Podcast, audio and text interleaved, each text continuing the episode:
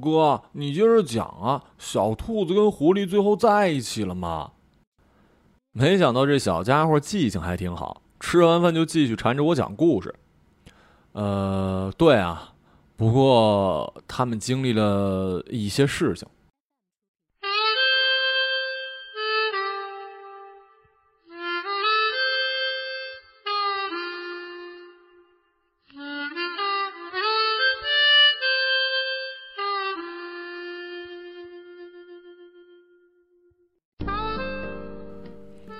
兔子那么爱狐狸，怎么舍得离开它呢？可是狐狸似乎并不是这么想的。之前来到猫耳山也是因为自己生活的地方没有高中，但是来到这儿，狐狸发觉自己并不适合这里。动物们有秩序的上班上学，学校里也没有捕猎课，食堂每天都是素食，而且总是补课，每周只有周末下午才放假。虽然这里离老家不近。可是每一次放假，狐狸还是会回去看奶奶，上山打猎。最重要的是，学校会让动物们彻底失去野性，只会读书，安于现状。听奶奶说，很久很久以前有这样的一句话：“山中无老虎，猴子称大王。”那个时候，虎是百兽之王，人人敬畏。虽然脾气不好，但是却从不勉强其他小动物做什么。那个时候，大家才是自由的。可谁曾想，百年前的玩笑话，今天却成了真。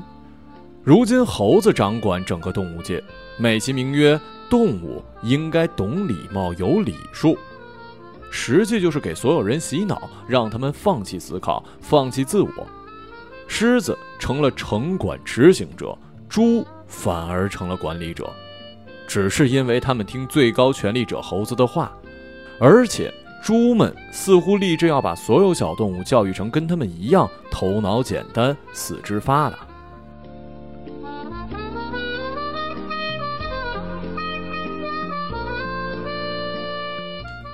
可悲的是，动物们居然还争着抢着进入他们的规则。狐狸不想这样，所以在来到猫耳山学校之后的第二年，就选择了离开。他要去中央森林。传说那里每一个人都可以做自己喜欢的事儿，不会被要求一定要统一的考试，一定要成为猪一样的动物。狐狸也曾经问过兔子要不要一起去，兔子说自己也知道这里的不好，可又能怎么样呢？大家已经习惯了这样的生活，为什么要改变呢？我们这样在一起不好吗？狐狸是聪明的，也是自私的。他不会因为兔子而放弃自己想要的人生，可他还是喜欢兔子的，而兔子显然更加不想放弃他。他们约好两年之后，兔子去中央森林找狐狸，然后结婚。但是每次兔子寒暑假还有过生日，狐狸都会跑回来陪他，然后省下钱给兔子买礼物。最开始每天他们都会用小鸽子传信，每次都是狐狸滔滔不绝地跟兔子讲他们那里好玩的事儿。说这里的小动物特别开朗，交了很多的朋友，学会了很多实用的技能。兔子就像是听故事一样，天天等着狐狸的来信，同时也更加坚定了将来一定要离开这里的决心。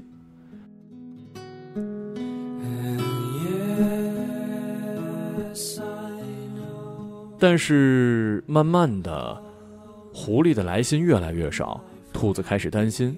担心他是不是在外面遇到了危险，是不是喜欢上了别人？异地恋最可怕的就是相互怀疑。兔子开始在回信中质问狐狸，开始索要狐狸身边朋友的联系方式，说是怕狐狸出事找不到他。狐狸因为被怀疑，脾气变得很坏，两个人开始争吵。但是无论如何，也没有人说出分手两个字，因为在一起的时候就约好了。不管吵得多凶，都不可以提这俩字儿。又是一个星期没有狐狸的来信，兔子感觉自己已经快受不了了。就在他考虑是不是真的该放手时，狐狸却突然回来了。你怎么回来了？兔子看着满脸疲惫的狐狸问。我错了。狐狸眼睛里早已没有了走时的神采。什么错了？其实哪儿都一样。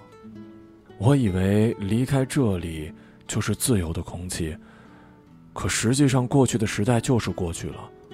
不管到哪儿，我们早晚都要变成猪的。狐狸说：“原来中央森林里的管理者虽然是老虎。”但实际上也是一只从小就被猴子统治、被猪管理的老虎，只是一只披着老虎皮的猪。最后，狐狸还是回到了猫耳山，毕业之后做了一名老师，跟兔子结了婚，快乐的生活在了一起。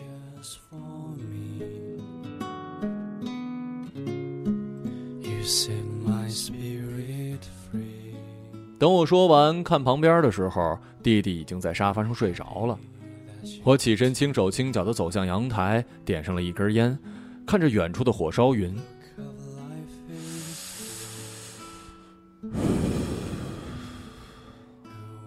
兔子，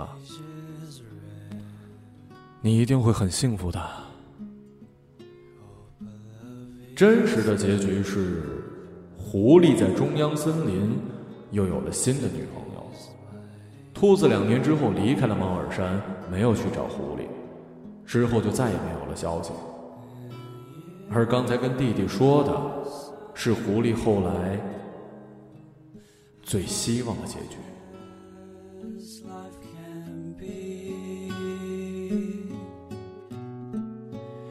tell them